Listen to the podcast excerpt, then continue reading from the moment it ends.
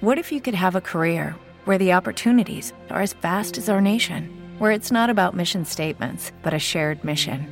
At U.S. Customs and Border Protection, we go beyond to protect more than borders from ship to shore, air to ground. Cities to local communities, CBP agents and officers are keeping people safe. Join U.S. Customs and Border Protection and go beyond for something far greater than yourself. Learn more at cbp.gov/careers.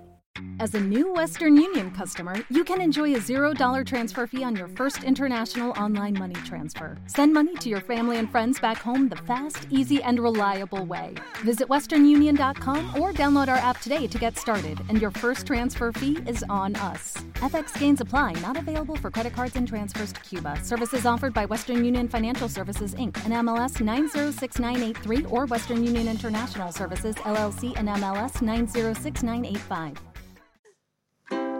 Hoy voy a hablarte de los madresféricos que me vieron crecer desde la del chat hasta del Facebook Live, hasta la bloguera que se suscribe. Si me preguntas a mí, de ellos aprendí que hay invitados por los que vale la pena madrugar. Todo es posible, un café para hablar. La monía a veces está súper graciosa. Pero la periodista de su interior dice, ahora suenen las bromas, no. Debo dejar de ser algo que no soy. Sigue grabando, sigue madrugando, quiero ser como tú. Saluda, sonríe, vive y deja vivir, madre esférico tú. Hay dos amigos aquí, te esperamos en el chat a ti. De vosotros aprendí. El podcast no es perfecto, pero es maravilloso. Somos tontacos, pero muy cariñosos. Dar visibilidad, nuestra arma más valiosa. Protégela a toda costa.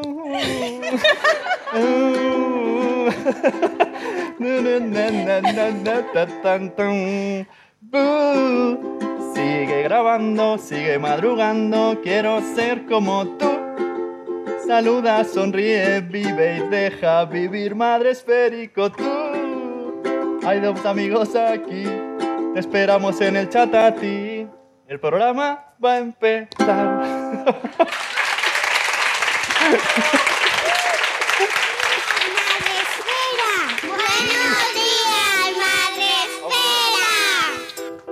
Qué maravilla, muchísimas gracias, por favor, actuación estelar, gracias Sune, yo no he querido meter ahí voz porque de verdad no hacía falta, no, no, Ni no, hoy nada. actuación estelar, creación suya, maravillosa, pero yo el rap lo prefiero, Prefieres. tengo que decirte que prefiero el rap, pero bueno, ese a diario lo podéis escuchar, ya sabéis.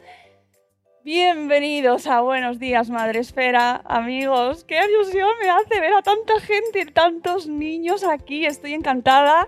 Eh, este es el espacio Madre Esfera, ya sabéis, donde nos reunimos aquí en la Fundación Telefónica, que nos siguen sorprendentemente, nos siguen abriendo la puerta a pesar de nuestras actuaciones musicales tan históricas. Sune se ha cansado ya y se ha sentado, ha dicho, yo ya no hago nada más. Eh, antes de empezar el programa, que hoy sé que os interesa muchísimo, sé que estáis deseando hablar de este tema que nos preocupa tanto a, tanto a todos. eh, quiero recordaros que los niños que se quieran ir a jugar al taller tienen aquí a Rebeca y Mónica. Bien, me he acordado. Eh, que son las encargadas de llevárselos a jugar. Todos los niños que queráis iros a jugar al taller de videojuegos. ¡Oh, Dios mío! ¡Uh! ¡Qué competencia nos ha salido, eh! Ahí ya se van encantados. Nada, yo no quiero hablar, no quiero escucharos. Pues nada, se van a jugar con Rebeca y con Mónica, luego volvéis. No os preocupéis, luego os los devuelven a todos sanos y salvos. Y tenéis, os recuerdo también, eh, wifi. Aquí en esta casa tenemos materiales, ¿eh? hay posibles. Hay wifi gratis, amigos. Eh, la contraseña, ya sabéis, lo tenéis ahí, espacio Fundación Telefónica. Los del streaming no os va a funcionar a vosotros, lo siento. Por cierto, un saludo a la gente del streaming que nos está viendo desde sus casas, que yo sé que hay millones de personas interesadas en la adolescencia conectada y la sexualidad. Este temazo que vamos a tratar hoy. Y que podéis hacer vuestras preguntas, comentarios, tanto los que estáis allí en casa como los que estáis aquí, con el hashtag Espacio Madresfera, que nuestra maravillosa Rocío Cano está ya con el móvil eh, atenta a vuestras preguntas, pero ya que estáis aquí, todos vosotros que habéis venido hasta el centro de Madrid sorteando obras, pues podéis aprovechar, levantáis la mano cuando queráis y preguntáis, ¿vale? Porque para eh, hablar de ese tema nos hemos traído a gente que, que tiene opiniones muy interesantes, a expertos, a mujeres maravillosas, a las que voy a invitar a subir a la mesa. Ya son Nuria Pérez Olivia y Laura Cuesta. Adelante.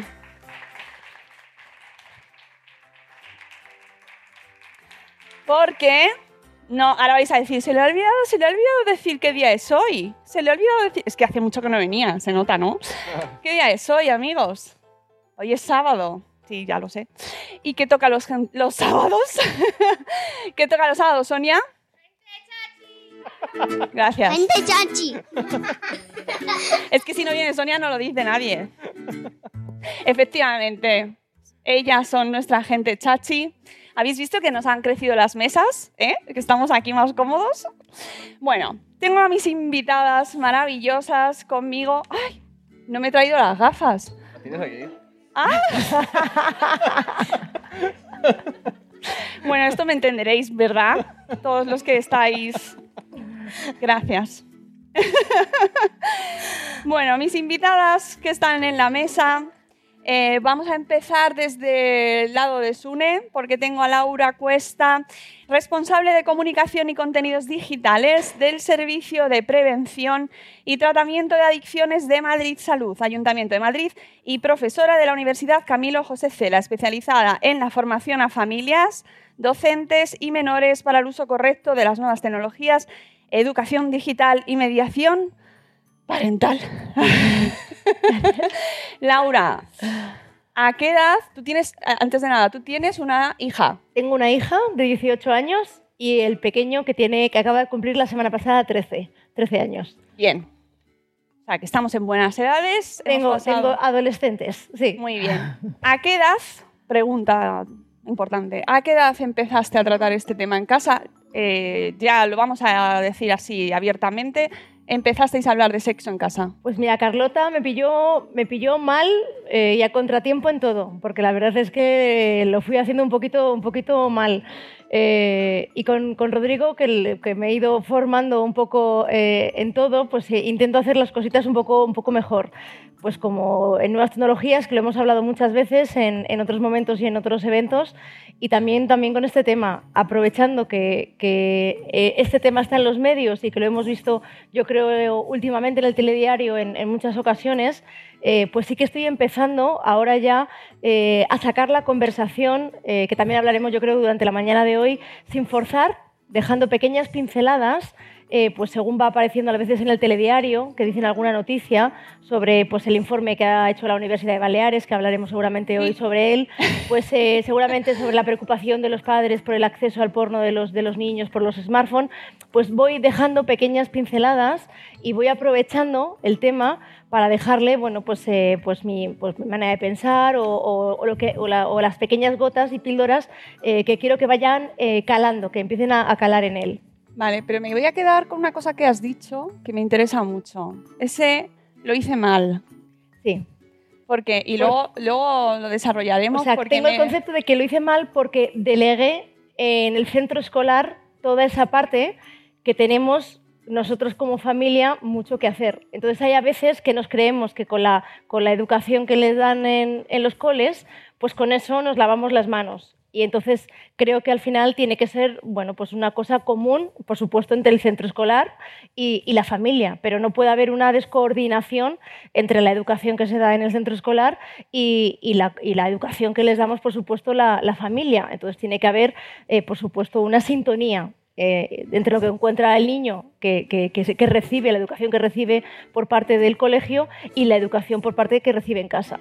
Entonces, pues ese fue el error que cometí con mi hija. Me parece muy interesante eh, que lo digas así tan Sí, sí, sí, por supuesto. Hay que, tajantemente. hay que reconocer los, los errores. Bueno, luego, se- luego te preguntaré más porque a mí me interesa mucho sa- cómo sacas esa conclusión de cómo, por qué lo hiciste mal. Es decir, en qué momento dices, mm, en qué lo ves, en qué consecuencia se ve que lo has hecho mal. Pero bueno, seguiremos luego porque creo que esto es al final el fondo de la, de la charla de hoy. ¿no? Como padres, cómo in- nos quedamos con la sensación de que lo estamos haciendo bien. Y si ya de primeras me dices, lo hice mal, ¿no? Creo que ahí es donde tenemos mucho que tratar y que creo que mucha gente de la que está aquí con nosotros le interesa, ¿no? Seguimos, se- seguiremos ahondando en ese, en ese punto. Eh, tenemos con nosotros también de nuevo, chicas, repetís, a eh, Nuria Pérez. Nuria Pérez es directora, ha sido directora creativa de publicidad, pero se sigue siendo siempre director creativo, ¿verdad? Yo creo que sí. ¿A que sí? Sí, sí. Soy la directora creativa de mi vida. Total. y ha publicado varios libros. En su web, Sparks and Rockets, asesora a mujeres para dar forma a sus proyectos de manera creativa, por supuesto, o ayudarles a recuperar su voz a través de la escritura. Y en el podcast, que os recomiendo muchísimo porque es una maravilla, Gabinete de Curiosidades invita a los curiosos, que deberíamos serlo todos, todos somos curiosos en realidad, a volver a ir en profundidad a aquello que les interesa. Qué bonito, qué bonito. ¿Cómo se nota que es directora creativa? ¿eh? ¿Cómo se nota? Eh, bueno, voy a pasar a presentar a Olivia y así ahora me contestáis las dos a la vez, que quiero esta respuesta también. Olivia, que vuelve aquí con nosotros, qué maravilla, Olivia, muchas gracias. Que tengo aquí en el guion que tiene 12 años, pero no, amigos, a que le notáis diferente, porque tiene 13. Qué maravilla, Olivia. 13 años. Ha nacido en Londres, de padre italiano y madre española, pero lo que le gusta a ella es hablar japonés. Claro que sí. Ha denunciado en YouTube la reducción del vocabulario en las reediciones de libros infantiles y ha participado en las charlas TED y en Creative Mornings, porque es hija de su madre y es también muy creativa, ¿verdad? Claro. Ha sido madrina de la ONG Rafiki Bora y los fines de semana, además de venir aquí a dar charlas, trabaja en una revista cultural, lo que hacemos todos normalmente un fin de semana. Su sueño es ir a Yale y ser periodista, que esto de verdad me llega al alma. Quiero ser periodista porque es una profesión, Olivia, que está un poco maltratada y mal, y mal todo. ¿Por qué quieres ser periodista? Antes de entrar en el tema de- del que venimos hoy a hablar. ¿Por qué quieres ser Em, periodista? De, bueno, siempre quise ser escritora, pero luego eh, el año pasado, hace dos o así, también me mucho. empezó a gustar em, como viajar y eso. Entonces, em, y escribir como sobre lo que está pasando. En el mundo. Sí, y mm, con la revista en la que escribo, pues como que me podía dar mi opinión sobre las cosas y eso, y eso me gustaba entonces. Claro. Mucho ánimo. De verdad, ¿eh? Lo del periodismo. Pero bueno, no pasa nada. Como eres muy creativa, saldrás adelante, porque esto es lo que requiere el periodismo. Mucha creatividad y mucho ánimo también a todos los periodistas del mundo. Porque, bueno, pregunta para ambas. ¿A qué edad empieza la conversación ahí sobre sexo en casa? Es que ¿En qué momento? ¿O no? Ah, Siempre, siempre. sí, ¿no? Yo- Fluye. Bueno, es- es- sería como si me preguntaras a qué edad empezaseis a hablar de fútbol, ¿sabes? No, no, no hay un evento, creo que marca. No hay un día que digo, bueno, hoy me voy a sentar ¿No? y. ¿Seguro que no? Yo no lo recuerdo. ¿Tú lo recuerdas? O sea, no, creo que desde tan pequeña me, tipo, a ver, fue a partir de una edad, pero em, creo que fue, o sea, ha sido algo que siempre hemos hablado, porque cada año como un poco más explicando, pero al principio, pues, lo, lo normal, pero nunca, se, nunca había como un momento en el que ha sido como, voy a contar esto. Vale. Me daría mucha grima lo de. Ah, es- vamos a sentarnos a hablar de esto. ¿no? Lo normal. Es lo normal, porque lo normal para mucha gente es eh, la ovejita, y el polen se pone ovejita. Ah, no, eso no, eso, ese tipo de cosas. Los eufemismos nunca- no, no, nunca. aquí- No, y yo nunca he recordado que me dijesen de la cigüeña, no sé, como que... eh, o, o no sé, es como que nunca pensé ese tipo de cosas. o no lo sabía y luego ya, ya empecé a saberlo enseguida. Entonces. Y, y me interesa esto, eh, ¿escuchas cosas en clase y luego vas y se lo preguntas a tu madre? O... Eh, es que en el colegio eh, nos empiezan a explicar muy tarde porque es muy complicado explicar algo así con tantos niños que están haciendo bromas todo el rato y riéndose. Bromas. Sí. Entonces, eh, como que cada vez que en el colegio me lo explicaban, normalmente pues en casa ya me lo habían dicho y eso. Pero si hay cosas que no me habían dicho, pues luego ya en casa las comento. Vale, seguiremos por aquí, seguiremos. Antes de seguir, por supuesto, tenemos una sección que hay que tratar ya- porque, porque estamos hablando de lo que vemos hoy en día, pero vamos a hacer un poquito de retroceso a lo que pasaba en nuestra época, que- para que todos vosotros os sintáis un poco como, ay, en la mía, cuando era yo joven. Y esta es la sección, ¿qué sabes de? ¿O cuánto? ¿Cuánto? ¿Cuánto sabes de...? Bueno, voy a hablaros de los dos rombos. ¿Tú sabes lo que son los dos rombos? Sí. Pero a ver, ya que no.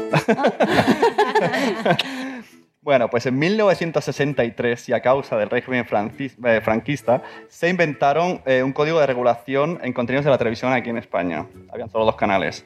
Unos rombos indicaban el nivel del contenido. Si tenía un rombo, era recomendado, no era contenido recomendado para menores de 14 años. Si tenía dos rombos, no era para mayores de 18 años. En los años 70, los rombos además incluyen un sonido que todo el mundo conocemos. Y ya todo el mundo cambiaba de canal corriendo. Que nos advertía que había que cambiar de canal porque había ropa tendida. Eufemismo. A partir del 84, ninguno de los dos canales tenía una regulación de contenidos y se dijo que la responsabilidad tenía que ser de los padres. El Eso sí. parental, ¿no? El Sí, control eso parental. sí, intentaron que pues ponerlo a, partir de cierta hora para que los padres tuvieran ya a partir de las 12. pues Eso ya- cuando ya había no. un canal 2. Cuando ya dejaron de, de poner los rombos. Y todavía estaban dos canales. Luego viene Telecinco Antena 3 y esto se desmadra. Mamachicho. Empieza, bueno, eh, por, camino, por camino vimos el- una teta en un anuncio de desodorante y se un escándalo. Un pecho de una cantante en, una- en una- un festival también cantando Boys, Boys, Boys. Todo el mundo la recuerda y todo el mundo se escandalizó. Aunque los niños nos las ingeniábamos para ver, ver esas cosas. Intentábamos decodificar el Canal Plus mirando los ojos así, achinándolos. Eh, íbamos a, la- a los canales locales los viernes por la noche que ponían películas con mucha publicidad y de llamar a número de teléfono, pero ahí estaban las películas. Pero hoy día un niño tiene acceso al porno en cualquier momento, a cualquier hora y con un solo clic desde su teléfono móvil. Incluso mm, sin buscarlo puede ser que le venga por WhatsApp. Ya no os veo reír. Hace, con lo de la teta de Sabrina habéis reído. Con esto ya no estáis riendo tanto. Puede ser que vuestros hijos estén recibiendo porno en el WhatsApp. Así que hoy venimos, yo el primero, vengo un poco a fliparlo, vengo a escuchar, porque yo estoy en el, en el, en el bando de los eufemismos y que me vienen dos adolescentes y no sé cómo hacerlo. Así que espero que todos aprendamos aquí con todas estas personas que vienen a hablarnos del tema. Así que muchas gracias. Madre mía, el tema de los rombos. Ya no nos acordábamos de los rombos y de si funcionaban o no, no funcionaban los rombos. ¿Os acordáis de los rombos por aquí? No, sí, claro, claro, me acuerdo. Ahora es muchísimo más difícil controlar. ¿no? Eh, se ha multiplicado eh, hasta el infinito. ¿no? Mm. ¿Desde dónde vienen las cosas? Antes ya había dos canales y luego ya lo que te contases en el patio del cole o en la calle, ¿no? Mm. Pero ahora eh, tenemos datos y antes hablabas tú, mencionabas un estudio y por supuesto me lo tengo que traer aquí porque es que mm, hay que hablar de ello. Porque la edad de acceso a la pornografía en España se ha adelantado a los 8 años y se generaliza a los 14. Tres de cada cuatro adolescentes lo consumen a través de Internet y solo un 25% consulta sobre este tema, habla sobre este tema con personas adultas. Un 50% de los jóvenes reconoce haber incrementado sus prácticas de riesgo tras consumir pornografía. Eh, este, el tema del primer acceso a contenidos pornográficos, yo creo que ha sido de Laura el dato que quizás más ha escandalizado, ¿no? Lo de los ocho años. En efecto, yo creo que a partir de este, de este estudio de la Universidad de Baleares es, eh, es, el tema por lo que desde los medios de comunicación, las familias, los, educadores, todos nos hemos puesto un poco eh, a reflexionar y a, debatir sobre, sobre el tema. Eh, sin duda, la facilidad, la accesibilidad con la que tienen ahora los, los menores de llegar a estos contenidos es lo que hace que, el acceso sea tan temprano. Eh, ¿Qué riesgos hay o, qué reflexión tenemos que hacer? Por una parte, lo que dice el informe. El primer contacto ya eh, nos dice, o se han dado cuenta, que se produce a los ocho años. Eh, sin duda, tremendo. Es una edad muy temprana. Eh, los niños, niños, niñas, no están preparados, sin duda, para entender y para comprender lo que están viendo. Entonces, esto ya es un problema, es un verdadero problema. Cuando ya se generaliza, cuando ya hablan de edad media, que hablan que 13-14 es la edad media en niños y los 16 en niñas, nos encontramos con que tampoco tienen la educación sexual eh, suficiente porque no la hay en los colegios, porque todavía en los colegios no se ha dado educación sexual. Eh, por ejemplo, yo pregunté a mi hija, eh, le estuve preguntando cuándo empezaron a darle ella estas charlas de educación sexual y fue en tercero o cuarto de la ESO, con lo cual estamos hablando de 15-16 años. Cuando le hablé de todos los conceptos y contenidos que le habían explicado, realmente se reducía a prevención. Es decir, le enseñaron cómo eran los preservativos, le enseñaron otros métodos anticonceptivos, le enseñaron algo o le, hablaron algo de enfermedades de transmisión sexual y ya.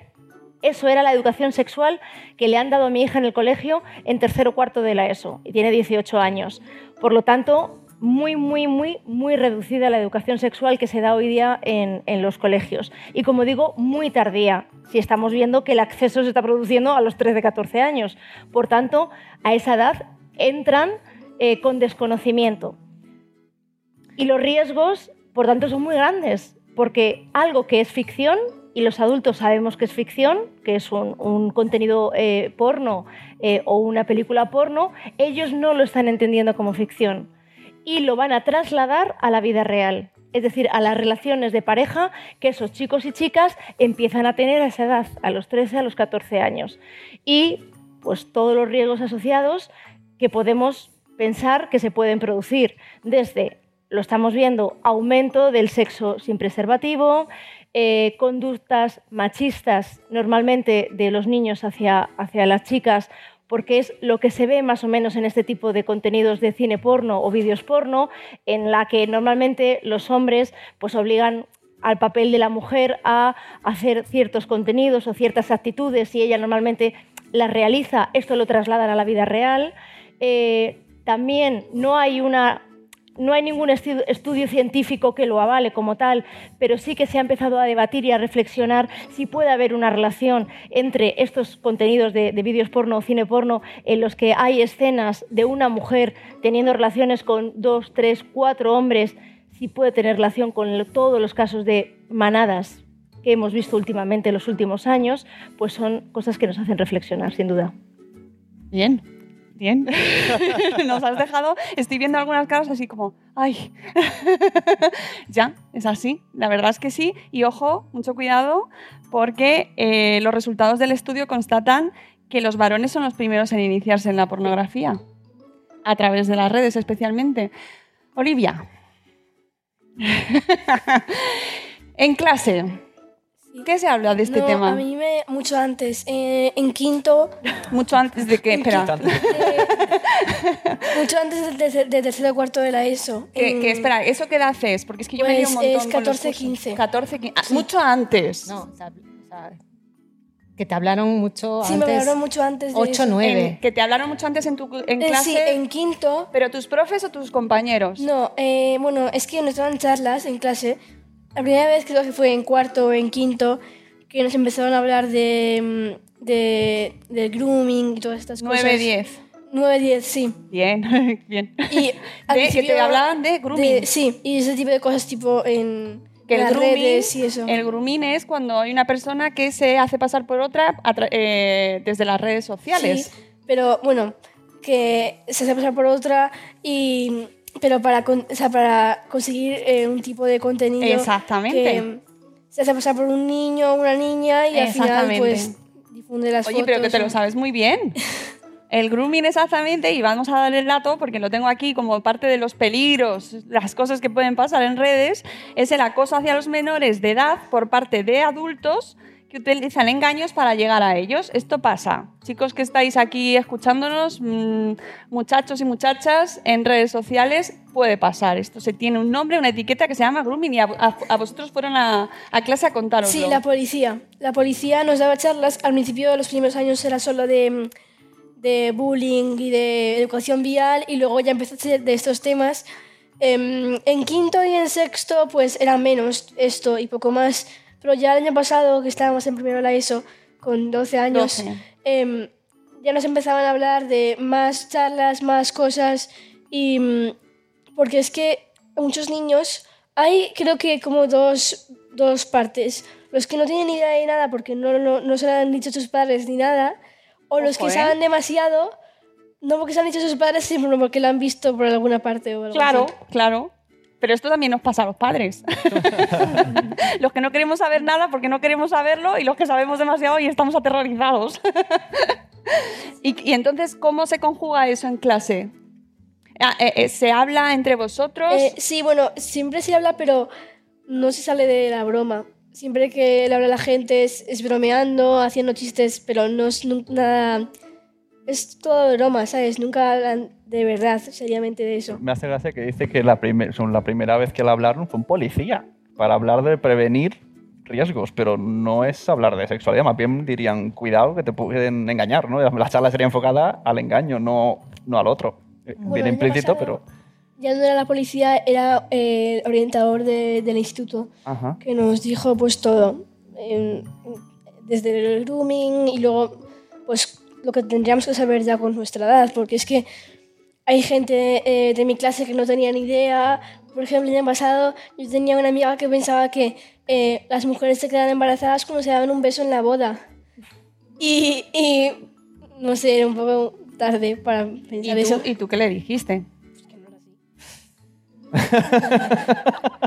Y luego ya cuando vino la policía y se lo contó todo, pues se quedó como, ah, vale.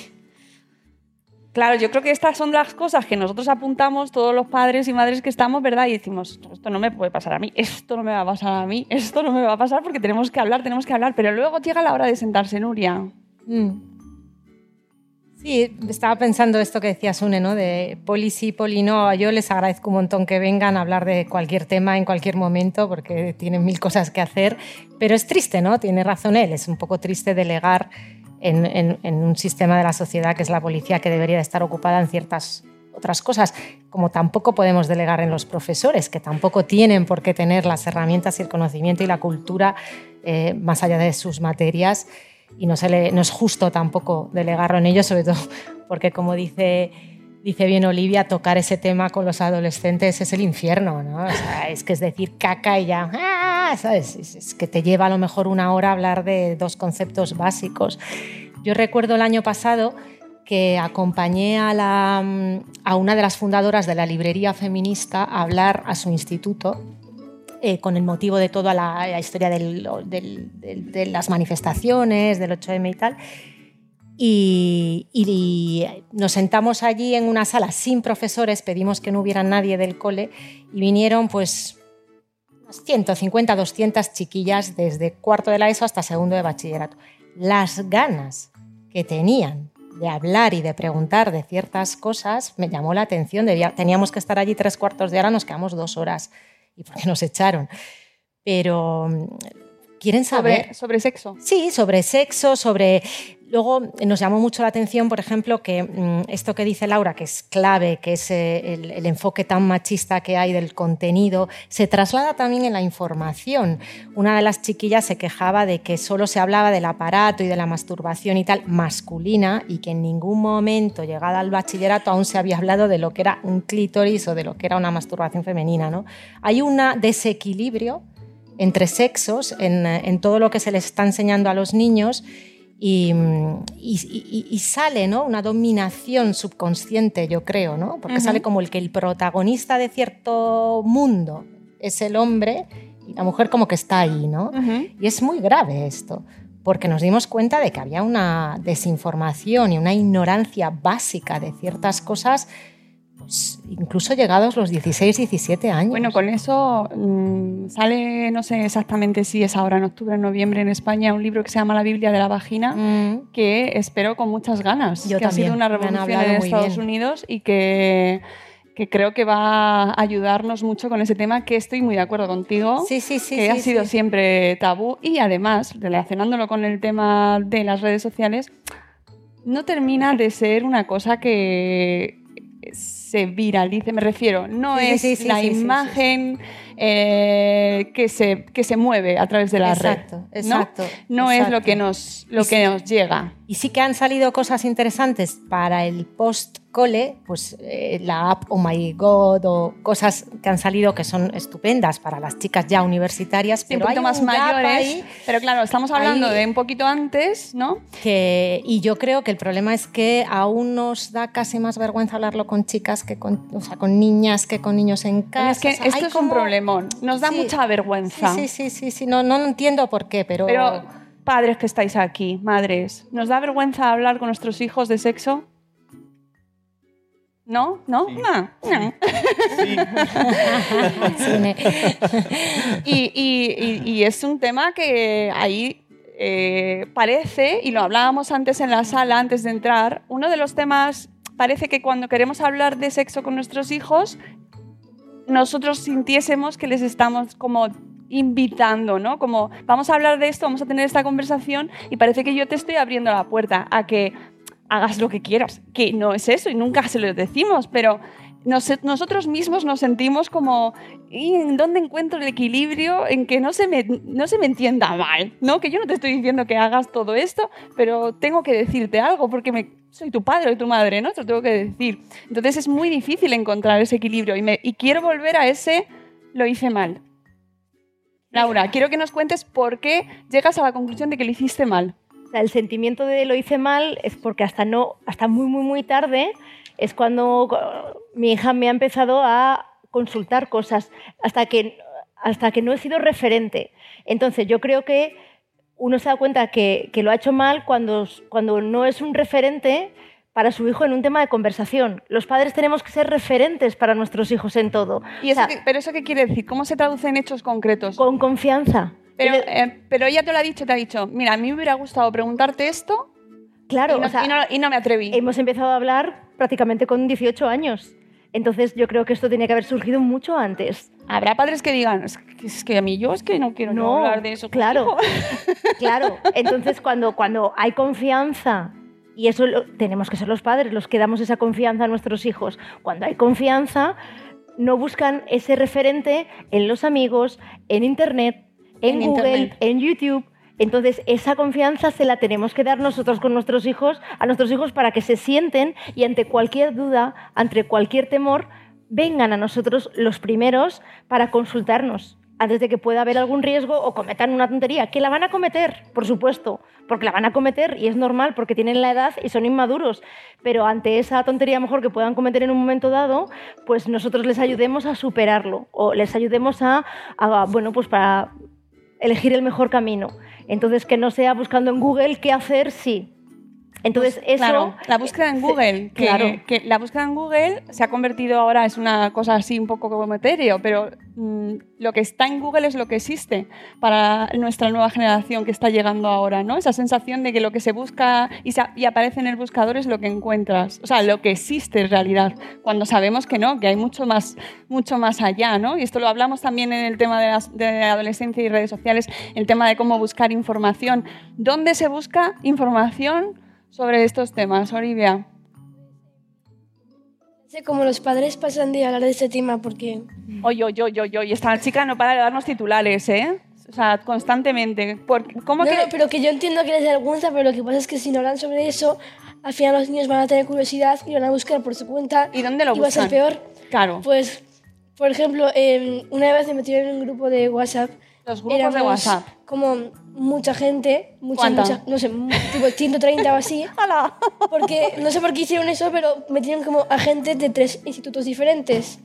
Entonces, em, ahí fue como que mandaron dos vídeos o así de porno que la gente empezó a ver y ¿Con cuántos años? eh, 12, 12.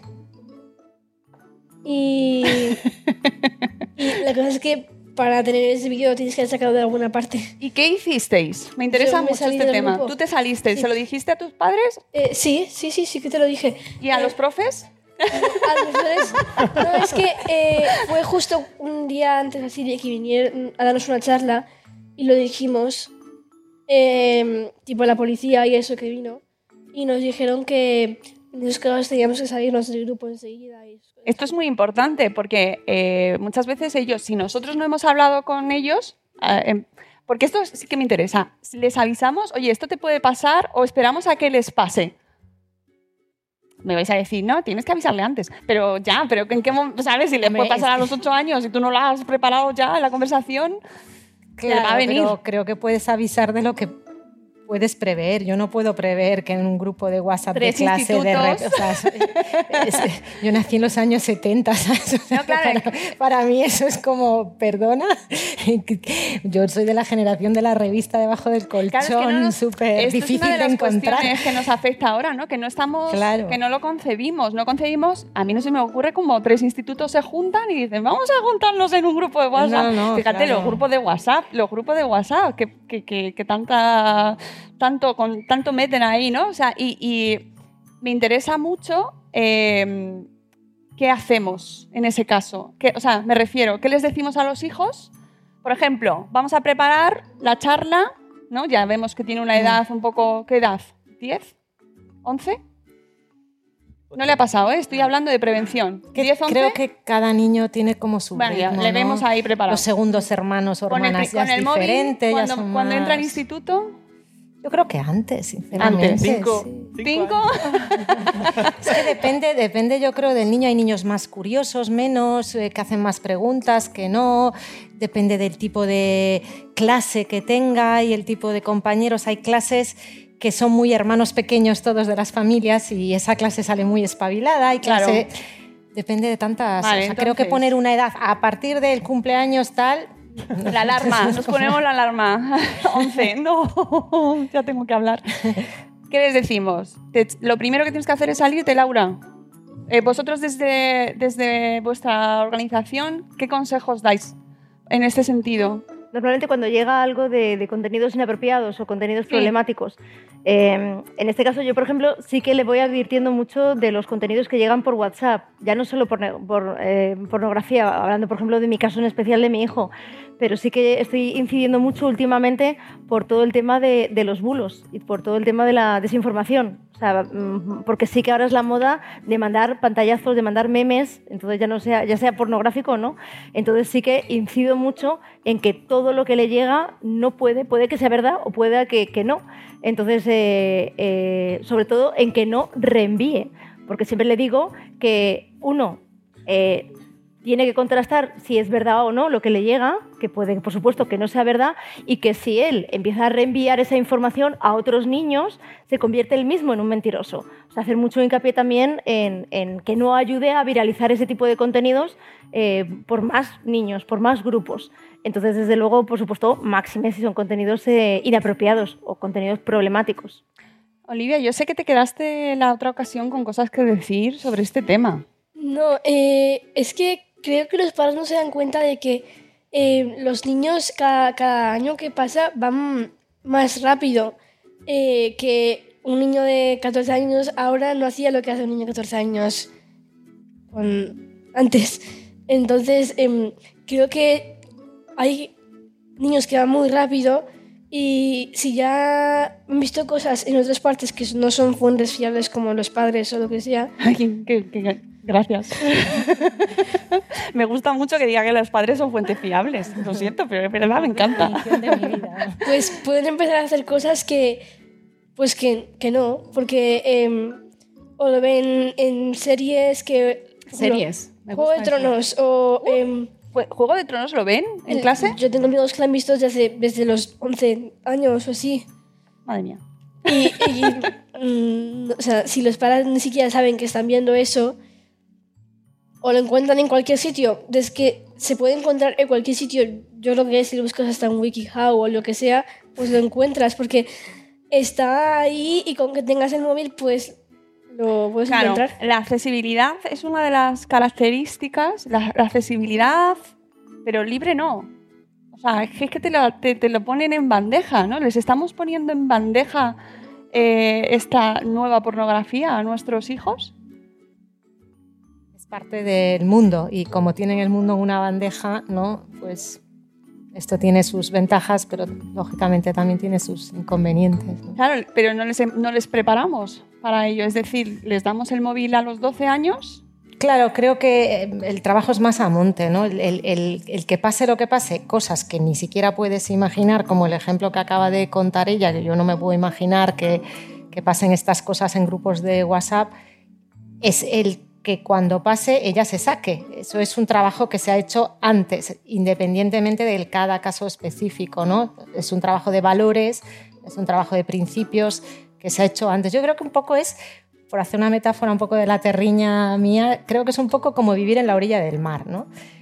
Tú no puedes poner un- una vallita en la puerta de tu casa y decir, oye, cuidado porque igual viene una ola, ¿no? Pues porque no sabes, puede haber una ola, puede haber un tsunami, puede haber una tempestad, puede, ¿no? Pues tendrás que enseñar a nadar, tendrás que dar eh, eh, salvavidas, tendrás que explicar lo que es una bandera roja, ¿no? Es, es un trabajo que vaya más allá de cada situación específica, porque esas se nos van a escapar. Se nos van a escapar como por ejemplo las apps para ligar, que por ejemplo es una cosa que a nosotros, a mí personalmente, en mi generación no estaba tan generalizado y que ya no solo que sea una nueva forma de contacto o de, encontrar relaciones, sino que yo creo que está modificando el tipo de relaciones y la manera en la que tenemos de relacionarnos. Es decir, ellos ya eh, con este simple gesto o así, no sé, ¿para dónde es? Perdonad, que no, no sé, para allá, para allá.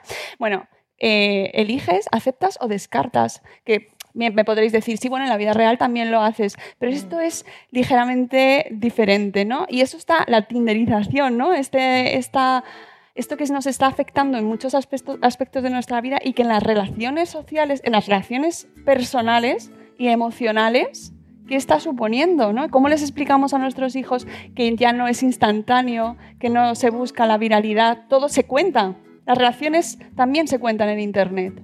O sea, están, ¿cómo, ¿Cómo les explicamos que está cambiando la forma de relacionarnos? En mi caso creo que es importante meter encima de la mesa el viejo, bonito y sano romanticismo, cierta literatura, ciertas películas. Pero eso implica, ciertas- eso implica salirnos de Internet y salirnos de Bueno, la eh, vida de hoy en día. Pues no, por ejemplo, pues hay ciertas series bonitas. Ella ha estado viendo este año con, con- conmigo y la hermana eh, Gilmore Girls, ¿no? Pues Ah, que es la- la una- chica Gilmore, un crecimiento muy, muy sano de una chica con sus novios, con su, o sea, eh, meter en la balanza cosas sanas para que puedan observar también lo que, lo que puede ser, ¿no? Laura, ¿qué, ¿cuáles son los problemas que te encuentras tú más a menudo? O sea, es decir, ¿qué so- ¿cuáles son los casos críticos que os encontráis O vosotros? sea, un poco al hilo de lo que decía Nuria, que yo creo que es fundamental, eh, todo se basa en la educación, en la educación en casa, porque por muchos controles parentales que pongamos, que efectivamente muchas veces sí son, son efectivos, eh, nunca mejor dicho, eh, al final, como tampoco hay una edad que pongamos eh, como límite, no hay fórmulas mágicas, eh, tienen que estar preparados y eso solo se hace educando y hablando y conversando. Y os voy a poner un ejemplo muy tonto. Eh, a veces nos pensamos que eso, que los contenidos eh, pornográficos van a venir, pues eso, de un Tinder eh, o de una página porno y vamos a decir, no, no, es que mi hijo seguro que no va a entrar en esa página. Yo tengo un Instagram que es de mi perro. Mi perro se llama Lucas y en su día le hice un Instagram. Mi perro se llama Lucas como os he dicho. Y entonces, bueno, pongo diferentes hashtags cuando subo fotografías de, de mi perro y, y uno de ellos es hashtag Lucas. Entonces una vez me puse en Instagram y me fui al buscador para ver eh, cuántas cosas había de, de Lucas. O sea, cosa que cualquier menor que tenga un perfil en Instagram, que ahora sabéis que hay menores de 8, 9, 10, 11, 12 años, aunque la edad, por supuesto, para tener perfiles en redes sociales es 14, pero hay menores de 14 años que tienen perfil en Instagram, eh, cualquier niño que se llame Lucas podría hacer lo mismo, es decir, irse al buscador y decir, a ver cuántos Lucas hay en Instagram, a ver cuántos famosos que se llamen Lucas hay en Instagram. Bueno, pues al, irme al buscador y poner hashtag Lucas, como mi perro, para saber cuánto, cuántas búsquedas había, me encontré porno puro y duro, pero agresivo, total. O sea, no fotos eróticas, porno, directo. O sea, esto se lo podría encontrar cualquier niño. Ya sabemos lo que van a hacer todos los adolescentes que están escuchando eso. Está- se está colapsando. Instagram ahora mismo, está eh, cayéndose. Por supuesto, claro, de- denuncié, por supuesto, los perfiles donde aparecían, bloqueé. Entonces, esto, tan tonto, se lo puede encontrar cualquier niño. hay digo Instagram, digo YouTube, Twitter, es decir, Twitter. cualquier niño. Hay, hay cuentas por, de su- por Twitter supuesto. que si alguien le da un fab te sale en tu Eso sí, timeline luego, y ahí me ha luego pasado esto Nuria y- Roca publica una foto en la que se ve Ya. levemente Sí, un sí, pezón sí. y la denuncian. Sí, sí, así, sí, sí. así es la censura tan, Sí, sí, tan sí. ilógica. Pero esto se lo pueden encontrar con 8 años, con 11, con 15, con 17. Entonces es, es así de fácil con el que pueden encontrarse contenidos inapropiados. Entonces esto solo lo podemos solucionar hablando con ellos. Mira una hablando, cosa- una que cosa- estén preparados para cuando ocurra esto, pues que sepan que puede ocurrir Una y cosa que que, sepan que cómo habéis actuar. comentado que, que es importante que sepan que son actores, porque Ficción. una de las etiquetas más buscadas en páginas porno son madre violada por su hijo. Esto está ahora en el ¿Eh? top. Esto está en el top. Entonces, y es lo que más se consume. Llega la madre, se atasca el fregadero. O sea, que te sepan que es, que, que es ficción todo. Os habéis quedado mudos, ¿eh? No tengo palabras. No tengo- eh, me has dejado. eh, mm, hablemos de las series. Eh, series que podemos. mm, o que, que están a nuestra disposición. Series que podemos ver como padres para ver o no ver lo que está pasando hoy en día con las redes sociales y con la sexualidad y con las relaciones personales. Porque yo cuando me gusta el término, o sea, intento englobarlo, eh, sexualidad, relaciones eh, personales, relaciones sexuales y emociones, ¿no? Porque al final va todo unido. Hay veces que ellos no saben diferenciar eh, cuando están en un estado y cuando es otro, el enamoramiento, el romanticismo o lo que hay más allá, o, o el sexo puro y duro. Eh, series como por ejemplo Euforia. Uy, hace sí. ¿Ah, sí? No, sí, es que mucha gente la ha visto en mi clase y eso. Y, y no creo que los padres lo sepan. Claro, no creo que los padres lo sepan. No, tú no, no, no. No, yo no, sé- no sé, no sé, vi- he visto tipo de anuncio que me sale en YouTube siempre, no sé por qué euforia y tal, pero no... Te sale en YouTube. Ojo, esto es muy interesante. No, pero no sabe nada, es ella corriendo y ya está. Vale, ¿no? Porque eh, YouTube me parece muy interesante. O sea, los padres. Ah, sí, eh, en, en el colegio nos ha pasado muchas veces que estábamos poniendo vídeos de naturaleza, en cómo crecen las plantas. Le damos y no la naturaleza, cómo crecen las plantas. me encanta. Sí, sí, sí, una vez volvió, volvió escandalizada de una clase Teníamos de naturales. no sé, nueve años o así profe, y fotosíntesis o algo así y cosas muy raras. Y justo coincidió que el profesor estaba al final de la clase y tuvo que venir hasta el principio de la clase para pararlo y mientras pues Fotosíntesis, dibujando todos en YouTube ahora mismo.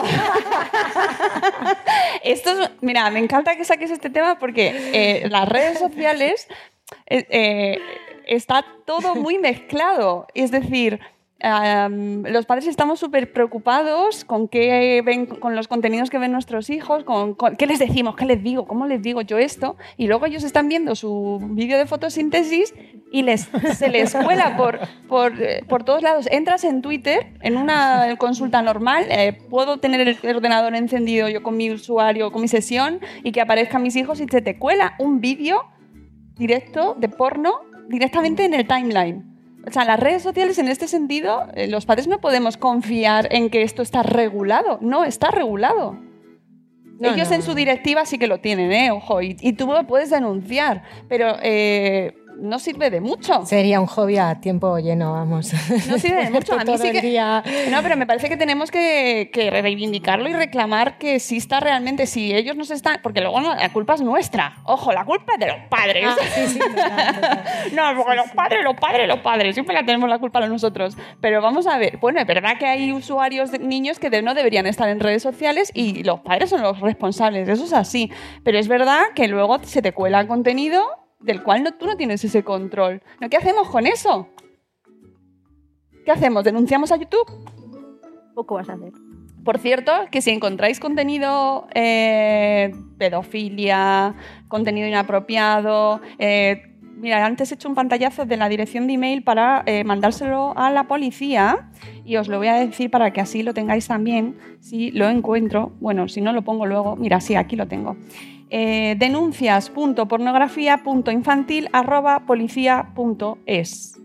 ¿Vale? Esto no quiere decir que se haga la denuncia físicamente, es decir, no que es una denuncia efectiva, sino que se lo notificáis. Cualquier cosa que os encontréis, niños, a, los niños se lo decís a los adultos, ¿vale? Vais, se lo comentáis y se puede notificar a la policía para que esté al tanto de ese contenido. Pero no, no sustituye a la denuncia eh, oficial eh, de ir a denunciar cuando a vosotros eh, o a vuestros hijos se les ha acosado o se ha cometido, pues por ejemplo, lo que estábamos hablando, an- hablando antes del grooming, ¿no? de que haya un adulto que se esté haciendo pasar por otro niño y le esté reclamando fotografías de contenido pornográfico, ¿vale? Eh, pues a través de una red social, a través de un grupo de WhatsApp, etcétera. Euforia, seguimos con lo de Euforia. ¿Que hay gente en tu clase que lo ha visto? Sí. Vale, ¿y qué se comenta sobre esta serie? Les ha gustado mucho a todos. Les ha gustado mucho a todos. Sí, claro, es que la serie está muy bien, ¿eh? Tengo Yo tengo una amiga que lo vio con sus padres. Que la han visto con sus sí, padres. Sí, algunos sí. Y Bueno, pues, pero dependerá mucho. del nivel de- del niño, ¿no? Vuelvo ahí a lo que decía Laura o Nuria. ¿Depende del niño? Es que la verdad es que no la he visto, entonces no, no sé de hasta mañana qué nivel. yo aprovecho y voy a hacer aquí un poco de spam porque mañana va a salir un Madre Series sobre Euforia.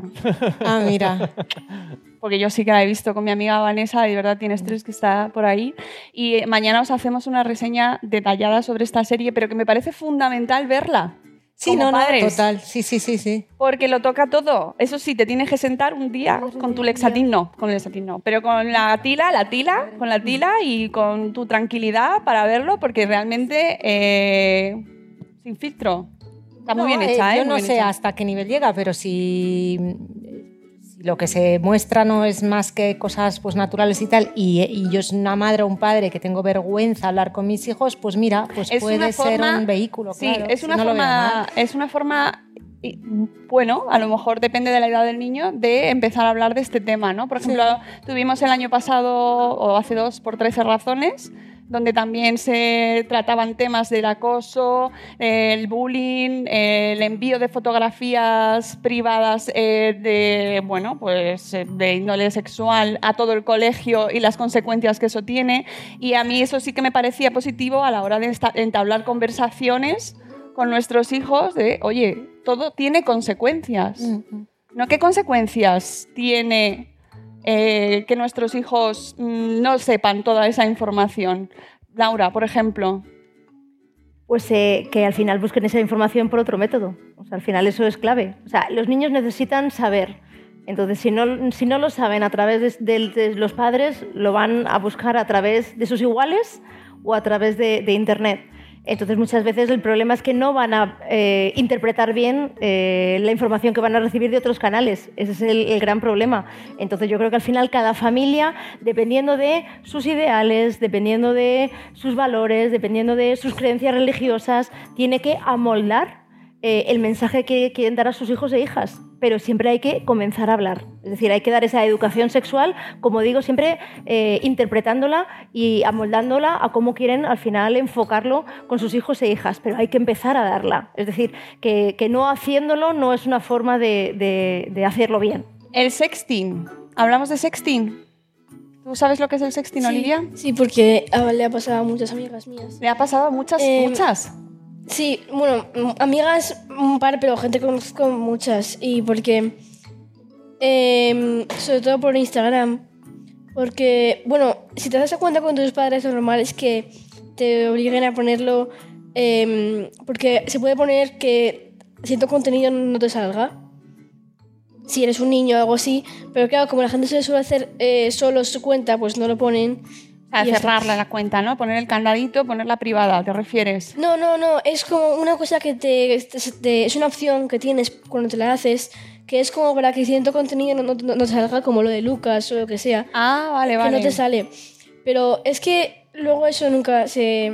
No se hace. No, porque, por ejemplo, eh, si la tienes privada, eso mucha gente, es como si no la tuviese privada porque acepta a cualquier persona. Y mm, yo tenía amigas que les han escrito personas a las que han aceptado o, o no, les han escrito eh, cosas tipo, ah, bueno, cosas, no sé, tipo de sexting y esas cosas, y ella pues no sabían qué hacer porque tenían 12 años.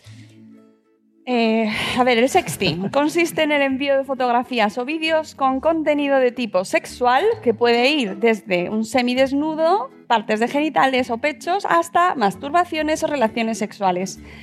Estos vídeos y fotos son producidos por los mismos adolescentes. Hay ocasiones en las que eh, se realiza por- con consentimiento, eh, es parte de la relación y no pasa nada, pero en muchas ocasiones esto puede producir eh, relaciones bueno, pues de abuso, de utilizar esas fotografías como forma de acoso, de chantaje. Os recomiendo mucho un par de podcasts de las raras podcasts donde tienen un par de episodios que se llama Ana y el sexting maravilloso donde la propia Ana, que ha sido víctima de, de sexting, nos cuenta su peripecia, su aventura, cómo pasa de sentirse absolutamente humillada y mm, violentada, eh, a la que le- se le ha quitado su dignidad porque se ha eh, publicado su foto por un montón de redes sociales, cómo ella se va empoderando, cómo ella va convirtiéndose en otra persona a raíz de esa experiencia y cómo consigue que detengan a los responsables de una red eh, que eh, mm, vendía, compraba y vendía esas, esas fotografías eh, en México. O sea, o en Argentina, ahora no recuerdo si era México o Argentina, perdón. Pero eh, como el papel que podemos tener nosotros incluso también ¿no? cuando pasa, pero es muy importante escucharlo y contarlo, hablarlo con ellos. ¿no? El sexting me parece que es una de las cosas que más sale, por ejemplo, en las series. Es una de las cuestiones que más se habla. Y mira, esto de que me digas que le pasa a muchas, de, muchas Bueno, personas que fotos, conoces. pocos, pero sobre todo tipo mensajes y cosas así. Eh, mensajes, tipo, a mí me ha pasado que me han metido en grupos, bueno, que te- me han dejado una solicitud de meterme en grupos em, de, de Instagram, tipo, eh, que no pone nada, pero es como han añadido muchísima gente al azar y eh, se llama más 18. Y yo les bloqueo y ya está. Pero les ha pasado a toda mi clase mil veces. ¿Cómo les enseñamos el concepto de la privacidad? Desde ahí- eso sí que desde muy pequeños. O Porque, sea, porque me parece que está cambiando muchísimo el sentido de la privacidad con, con las redes sociales. ¿Cómo trabajamos con ellos? ¿Cómo creéis que debemos explicarles? Porque a- esto que comentaba Olivia, tienen la cuenta privada, pero nos afectan a- luego afectan a todo el mundo. Es decir, ¿qué es para ellos la privacidad? ¿Cómo les explicamos un concepto tan básico que luego se va a extender a todas sus relaciones y a su privacidad, a su vida personal. ¿Cómo les explicamos cuando vivimos en una sociedad en la que todo es público y cuanto más público, mejor, más famoso, más likes, más me gusta, más compartidos? ¿Cómo luchamos contra eso como padres y como sociedad? Bueno, creo que hay que hacer mucho paralelismo entre el offline y el online, ¿no? Contarles que no hablarían con cualquiera por la calle ni se sentarían con cualquiera en un parque o en el VIPS. Pues esto es lo mismo, ¿no? Entonces, mm, remarcar mucho cuando dice, eh, pues me voy a la calle con quién es fulanito y de qué clase es, o sea, que vea que hay un interés en conocer detalles de quién les rodea y quién frecuentan en la calle. Y eso creo que así les resulta luego más fácil trasladarlo. Si no voy a salir con cualquiera a merendar, pues tampoco voy a, a introducir cualquiera en mi vida online, ¿no? y luego dando ejemplo. Y dando ejemplo. Uy, el dando ejemplo, ejemplo nosotros maravilloso. Como, como padres, es decir, que Sí. muchos padres al final intentan pues que sus hijos tengan esa privacidad, pero luego son los primeros que cuelgan las fotos de las vacaciones, que dicen dónde están, que cuelgan el famoso sharenting, que están todo el día en Facebook colgando las fotos de sus hijos. Entonces al final nosotros tenemos que ser los primeros, los buenos modelos eh, para poder al final enseñar a nuestros hijos eh, la forma de actuar en las redes sociales. Es que eso es un temazo. Mm. El ejemplo. ¿no? Sí. ¿Qué, qué dejam- qué compartimos y qué dejamos de compartir? Pero precisamente en la sexualidad, que es algo tan privado, ¿no? y volvemos al término de antes de la privacidad, ¿cómo lo, lo materializamos? O sea, tenemos esa conversación del el, el offline y el online al dispositivo. ¿Cómo les ayudamos a que lo privaticen? Es que no, no lo abren directa, vamos, por lo menos en casa es una discusión inexistente. No va a tener una red social abierta porque no lo permite la ley. Ya no es mamá o papá, es, es que la ley es muy clara y con 14, menos de 14 años no puedes tener una red social, ya no te digo abierta. Entonces, que llega un momento, pues ella con 13 ha abierto una cuenta de Instagram porque era la única en su clase, vale, pero por supuesto privada, o sea, eh, es el mundo de las reglas, ¿no? Igual que se le que se insiste reglas para cualquier otra cosa, pues no creo que tiene que ser igualmente claro. No sé, en mi casa, por ejemplo, ponían los dos rombos que decía Sune y nosotros nos levantábamos y nos íbamos a dormir. No había una discusión, venga, dale, porfi, ¿qué tal? ¿Qué? No. es que todos mis amigos se quedan. No, no, no existía esa conversación. Entonces, tampoco veo por qué tiene que existir ahora. No se puede. Punto pelota. O sea, no hay discusión sobre Hay el conversación, tema. pero ahí no. Ahí no hay conversación. No, yo no. Sí, sí, sí. Pues es tan claro como, pues no lo sé, no se cruza en rojo o no. Claro, pero si to- to- O no se toma ejemplo, café, el, ¿no? El No- grupo de WhatsApp, en teoría es privado. Sí, claro, por eso te digo, ¿no? Que lógicamente hay que hacer un trabajo a monte porque no sabes lo que va a pasar, pero que hay cosas en las que sí. Nos metemos Tenemos- los padres en el grupo de WhatsApp ahí infiltrados, No. ¿no? Yo- bueno, no. No. O sea, esto es, esto es, esto es conversaciones diarias. O sea, esto no es tener una charla un día de hoy, venga, hoy nos sentamos y hablamos de educación digital, venga.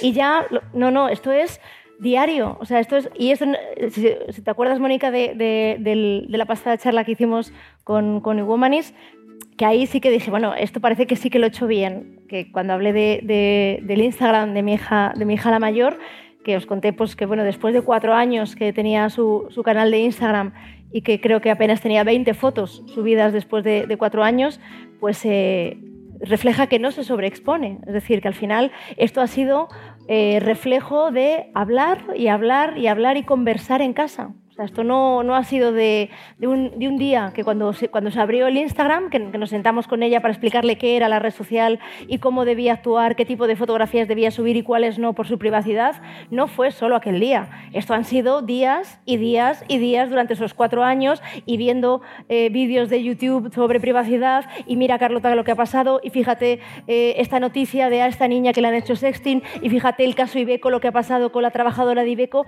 Esto es hablar y hablar y hablar y hablar constantemente con nuestros hijos. Y a base de hablar va dejando el pozo y ellos van entendiendo lo que es la huella digital y al final van creando su identidad digital y lo entienden.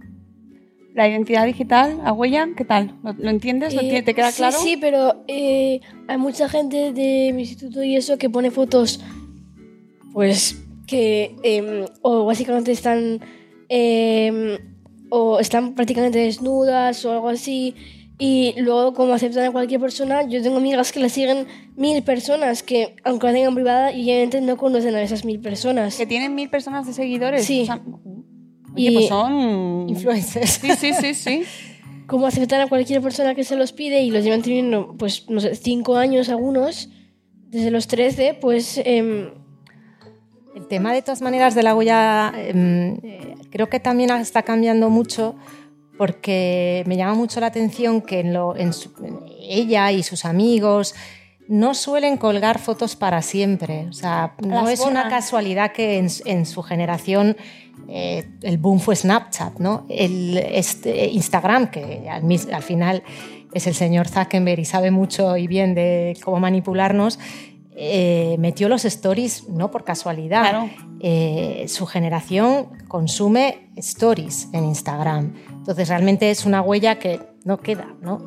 Ella tiene tres fotos, Bueno, eso es lo que eso pero es lo que muchísimos piensan, stories. que no ya, quedan. ya, ya, pero con el hecho de que a las 24 horas se va, ¿no? Claro. Claro, Eh, pero los pantallazos. Sí, sí, sí, sí, sí. De hecho, lo, lo- justo lo hablamos, ¿verdad? Anteayer, lo del tema de los pantallazos. Pero que me llama mucho la atención porque nosotros tendemos a poner más foto y stories puntuales y ellos consumen al revés. Foto puntual y stories constantemente. Que es como el, el movimiento de Instagram se generó primero en Snapchat, Claro, ¿no? sí, sí, sí, no. De hecho, fue el movimiento de los stories vino directamente para decir, uy, Snapchat nos está Sí, comiendo sí, aquí sí, el cocido. sí, sí, sí. Eh, o sea, que son listos, que saben, saben lo que no deben publicar y dicen, bueno, me arriesgo 24 horas, ¿no? Pero eso tiene muchas connotaciones. Sí, sí, sí, Lo que pasa es que lo que hablábamos antes, en realidad sí que queda. claro. En realidad sí que queda. Entonces, el trabajo previo lo tenemos nosotros antes, ¿no? Y vosotros en casa, luego ya cuando lleguéis a casa. ¿no? Nosotros lo hablamos anteayer porque a mí me parece grave que a mí me avisa Facebook cada vez que alguien hace un pantallazo a mis fotos, ¿no? Me imagino que a ti también. ¿Ah, sí? Sí, te avisa. Ah, pues no me, hago- no me han No, hecho Facebook, ni- Instagram, Ah, Instagram, Instagram. Instagram, perdón. Pero te lo hace si, si utilizas la herramienta propia de bajarte esa imagen, ¿no? No sé, en el, en el día a día, no sé qué le gustó tu foto, no sé qué le gustó tu foto, a no sé quién ha hecho un pantallazo de tu foto. Ah, sí. Pero, y esto es lo que hablábamos anteayer, no lo hace de los stories. Claro. Creo que debería notificar cada pantallazo. Creo que me parece Oh, clave. pero, pero es tremendo. Tienes que estar, o sea, esa labor de mirar quién ha mirado tus, tus stories y tus fotografías, ver qué ha hecho con esas fotografías, ¿no? Ni siquiera Bueno, tendríamos pero, que... pero, ¿sabes? Eh, Yo veo que una persona ha hecho un pantallazo y si es una foto donde sale mi amiga y veo que la que ha hecho el pantallazo es mi amiga, bien. Pero si veo que es uno que ni sé quién es, pues bloqueo inmediatamente, Vale. incluso a lo mejor denuncio. Es una herramienta fundamental y me preocupa que no la hayan llevado al Stories. ¿Pero por qué no lo han hecho? Porque saben que se les van. Se les va esa generación al día siguiente de- y se va a otra red social. Sí lo hacía. No, Snapchat lo sigue haciendo. Si Sí lo hace. un ¿Lo pantallazo, sigue haciendo? No lo sé, no, lo- no uso y no... Sí, sí pero hace. Instagram debería hacerlo y no lo hace sabiendo, sabiendo que se les irá. Debería avisarnos a nosotros, en realidad, a los padres. Yo quiero el email a mí, ¿sabes? Han hecho un pantallazo al- a la cuenta de tu hijo o tu hija. y Total, entonces ya sí, tú vas a su casa. ¿Qué has hecho qué?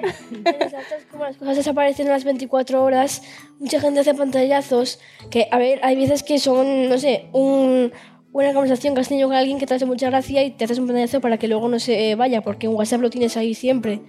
Y sale, no sé quién ha hecho un pantallazo del chat. Lo puedes ver ahí, pero luego en Instagram nunca, eso nunca sale. ¿Ves? Nos tenemos que ir poniendo al día. Esto lo que tiene de importante es que los padres tenemos que estar, Mm, aunque no nos guste en muchas ocasiones. Por ejemplo, TikTok. mm. ¿Qué pasa en TikTok? El horror.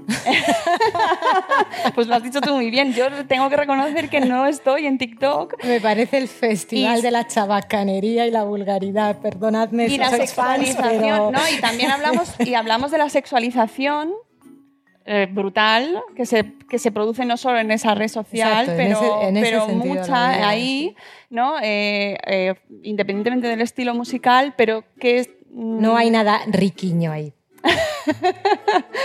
No pero ¿qué hacemos? ¿Cómo, em, qué, qué- qué solución damos a, a cuando vemos que tu, tu hijo quiere, tu hija quiere y en realidad haces cantar o hacer símbolos a una canción no tiene más allá, ¿no? Tienes que estar controlando todo el rato las canciones que, que- que está haciendo. Se- hay cosas que no podemos controlar.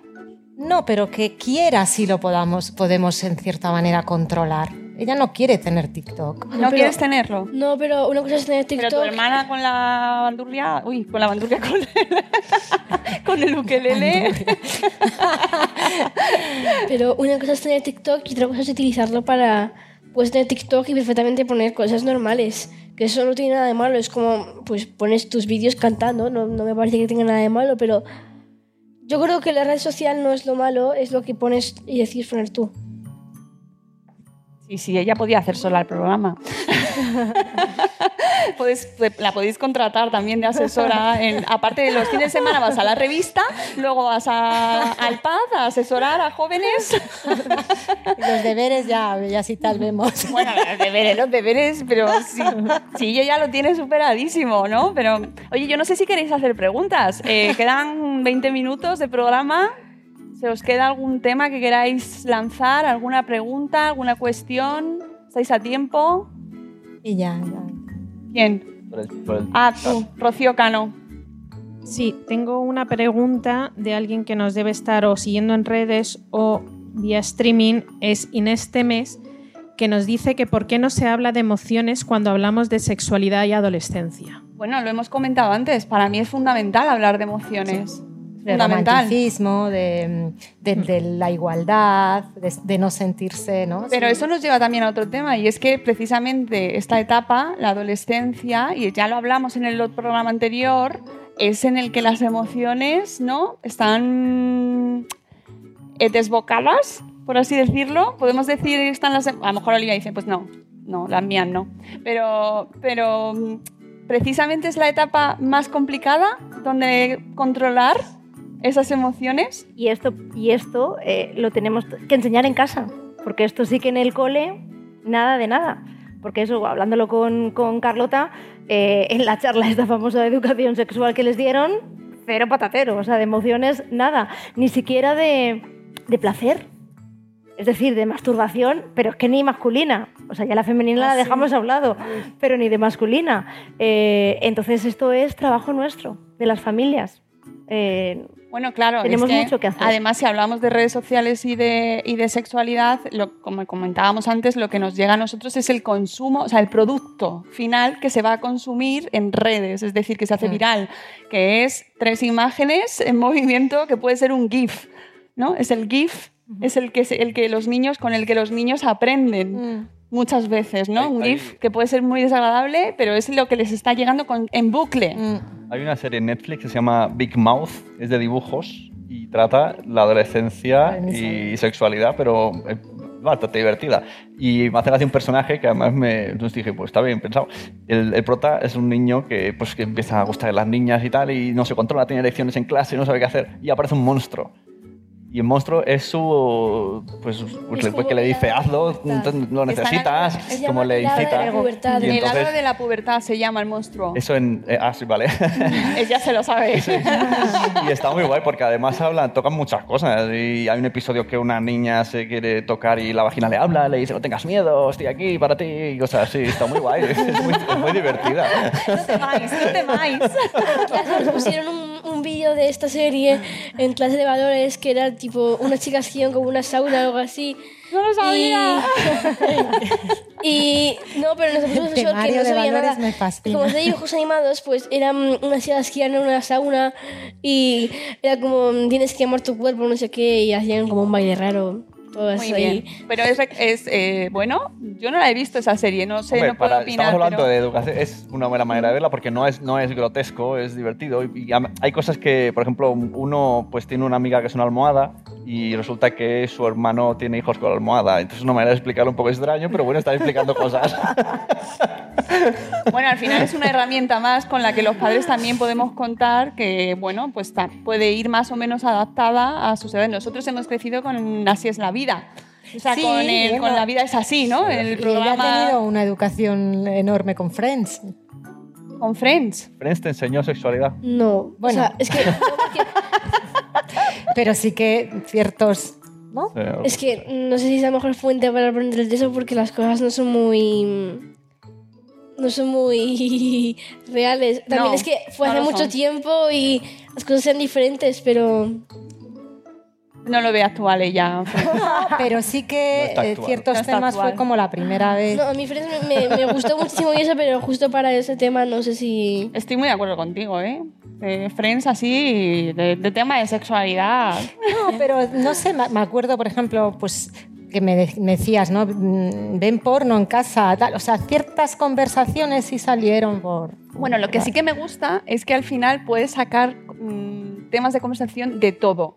Sí, exacto, sí. de todo, sí, sí. de las noticias, de una serie, eh, de, mm, de YouTube, ¿no? de que te salga en la fotosíntesis De canciones. de canciones. Por ejemplo, el tema de las canciones, Claro, que muchas veces se, se viraliza también y te sale en, en YouTube, en- lo cantan youtubers, que no hemos hablado de la función de los youtubers en este tema. Eh, ¿Tú sigues youtubers? ¿En clases tenéis youtubers famosos? y Sí, pero. No, o sea, a mí el tipo, los, tipo el rubios y esto no me gusta mucho, pero sí que sigo a, a otros youtubers y eso, pero no. Bueno, es que además justo esta semana se hizo muy famoso cierto vídeo sobre alguien que había decidido hacerse... Es que son temas que, que luego los chicos ven, ¿no? Hacerse una mm, vasectomía creo que había sido porque que no querían tener hijos. Y es- eso te da para tener una conversación en casa. Por ejemplo, ¿no? Luego ya estás de acuerdo con él, no estás de acuerdo, no le dejas ver el canal. Eso, eso también sale en las chicas. sí. Lo, lo hablamos las con las chicas chicas Gilmore esto. El Por ejemplo. ¿no? Por ejemplo, el querer tener hijos o no querer tener hijos, ¿qué implica una relación? ¿Cuáles son los riesgos de las relaciones sexuales? Porque no se habla nada en internet Bueno, luego la pobre riesgos. tuvo una, una- un episodio feo el año pasado porque en un recreo se le ocurrió enseñar ciertas cosas a una amiga que no sabía Ah, como en Sex Education, entonces. y la madre no me volvió a saludar. Sí, porque era una amiga. eh, no, pero es que no, no sabían nada, no sabían ni lo que era un preservativo ni nada. Entonces eh, estábamos en un cumpleaños y se pusieron a hablar de eso y ella decía, ¿pero qué es esto? No sé lo que es esto. Y yo le dije. Y te dijiste, espérate que te lo voy a contar. Digo, digo, Vamos a ¿Cuánto tiempo tienes? No, pero nada, lo básico, porque ella no sabía ni cómo se tenía bien. o sea, ella no sabía ni cómo se tenían los hijos ni nada. Oye, pero eso puede ser trauma en casa, Nuria. Claro, si no te digo yo, Porque al yo final- noté algo en la puerta del instituto en aquella madre que La algo nota, la nota de que no, se- no se acerquen a mi hija ya lo viste claro, ¿no? Es que es un temazo. Claro, pero es que Porque aquí eh, hay muchas cosas de fondo. Es que es por eso digo que, que no esperemos a que haya la conversación, sino que A que no se lo cuenten amiga hija. Hombre, pero si se lo cuenta Olivia, por lo menos ya Bueno. sabemos que va con rigores científicos prácticamente. Vamos, yo te voy a invitar a casa. Sí, sí, sí, va, saca la maleta, vamos a hablar. Me encanta eso, ¿eh? Claro que sí, eh, pero la serie de Sex Education en Netflix precisamente trata ese, ese punto. Buenísima, mí yo- Buenísima. Yo, aprendí un montón, vamos, ¿Verdad? un Cierto. montón. Yo recomiendo también esa serie para padres, está en Netflix. eh, y ahora vamos a ir al tema de herramientas, recursos que nos recomendáis, porque yo he traído, por ejemplo, eh, hay una web que se llama The Porn Conversation, bueno, es que está en inglés, entonces eh, es así, que es un proyecto conjunto de eh, la Erika Lust, que es directora de cine adulto ético o cine porno, y su marido, el argentino Dabner, que le me he comido su nombre con perdón, pero es, es Mm. argentino, con recursos, vídeos, expertos y eh, consejos para propiciar una conversación sobre el sexo en Internet con nuestros hijos. Lo antes posible, además nos dicen, ¿eh? Y de hecho tenemos bloques desde menos de 11 años, de 11 a 15 y a partir, o sea, más de 15. La web está en inglés, los recursos son en inglés, pero tenéis a vuestra disposición, es una maravilla de proyecto y además viene directamente desde la industria del porno, que podría ser Bueno, contradictorio, pero ¿no? Erika Last eh, creo que es eh, de verdad, eh, le deberían de dar premios. Me parece que es una mujer que está haciendo una labor fundamental por cambiar la pornografía. Y la mirada, ¿verdad? No, no, es una persona realmente maravillosa. o También sea, os recomiendo, ahora os, ahora os doy paso para que me comentéis vuestras, vuestras recomendaciones, pero a Erika Last, que tú lo has dicho muy bien, eh, la vi en un documental que también está precisamente en Movistar, de aquí de la casa, que se llama Madres haciendo porno. Que con ese título diréis, ay madre mía, No esta chica que ve en su casa el historial de internet. Bueno, pues no os asustéis porque es una serie también que voy a llevar a los madres series allí de mi, de mi programa porque me parece utilísima utilísima. Son tres episodios cortitos de un grupo de madres que mm, deciden que, oye, que no nos, no nos parece que el porno que hay, que les llega a nuestros hijos, adolescentes, sea un porno pues eh, que, que, que- que- lleven a la buena, porque puede a ver, es un contenido como otro cualquiera, pero implica todas estas cosas que hemos visto antes, eh, estereotipos, violencia, eh, roles eh, dom- dominantes, eh, una imagen que luego no se va con la realidad, eh, prácticas de riesgo que sabemos que se están dando.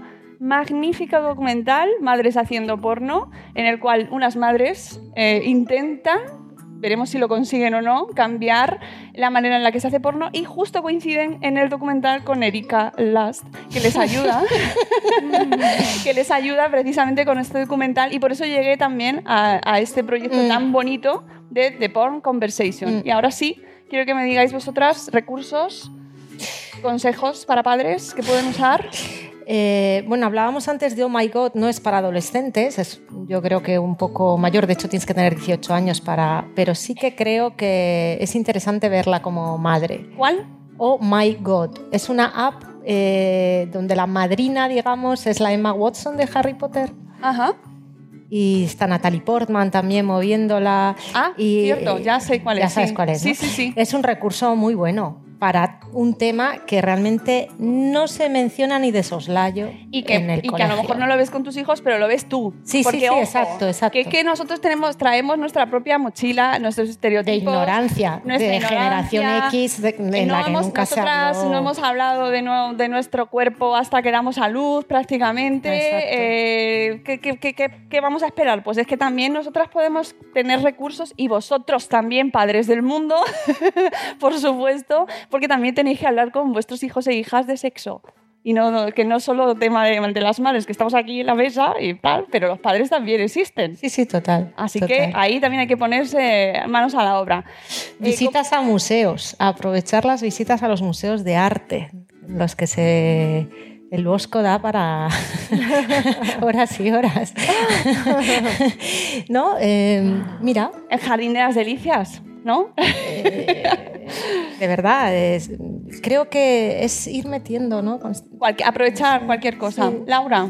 A mí hay una web que me, que me gusta, eh, bueno, una, una- una entidad que es la Fundación ANAR, que, que tiene recursos para, para familias. eh, también ahí tienen un decálogo para, para ayudar a, a entablar este, este, este tema. Y me gusta además eh, por el teléfono que tiene para, para los adolescentes, que es un recurso muy bueno para que tengan ellos grabados en, en sus teléfonos, que tengan gra- grabado el, el teléfono de la Fundación ANAR, por si en algún momento se sienten eh, bueno, con, con algún riesgo, para que puedan llamar eh, y tratar el tema directamente con ellos. O sea, es un teléfono para los propios adolescentes, por algún momento que no quieren hablarlo con un adulto, que no quieren hablarlo con el padre, con la madre, pues tienen directamente el hilo directo con, con el equipo de la Fundación ANAR para tratar cualquier tema que quieran tratar con ellos. Entonces, por eso me parece un, un proyecto muy interesante. Yo quiero hacer una recomendación para la gente que, que- que sí que ve cosas, que hay una cosa que se llama navegación privada. Ah, ¿no? Navegación privada, que Ah, luego si bueno, no te sí. dicen, se me ha roto el móvil y tú estás arreglando el móvil y es un poco de todo, pues oye, navegación privada, yo dejo el consejito. Ah, que tú tienes también. Ahora están Ahora saliendo todo, ahora las preguntas. Muy bien, cuando quedan seis minutos. Venga, vamos. No, yo llevo un rato ya esperando. Ah, vale, no vale. pero Nuestra turno. madre en el dentista. Muy bien. Hoy vengo con mi hija adolescente. Muy bien, hola. Ay, Le está dando ay, muchísima vergüenza. ¿sí? Nada, Ese gesto. no pasa nada. Y está todo el rato debatiendo lo que estáis diciendo. No, No le para está hablar, gustando nada, No para ¿no? hablar, dice que no, está, no está de acuerdo en casi nada. Me, me gusta En que mucho a, a eso. ella, por ejemplo, no le ha pasado absolutamente nada de lo que estamos contando. Bien. Eh, también es verdad que sus gustos, por ejemplo, en tema de música, que tampoco hemos tocado mucho el tema de música, pero ahora con el trap y toda esta porquería que se escucha, Un amor al trap, ¿eh? a ella, por ejemplo, el trap no le gusta, es más de K-pop.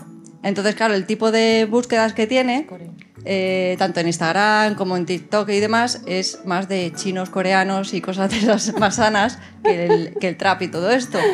Entonces, eh, está aquí como un poco diciendo, pues no estoy de acuerdo, pues creo que están exagerando, pues tal, no sé qué. ¿Crees, crees que estamos exagerando? ¿En serio?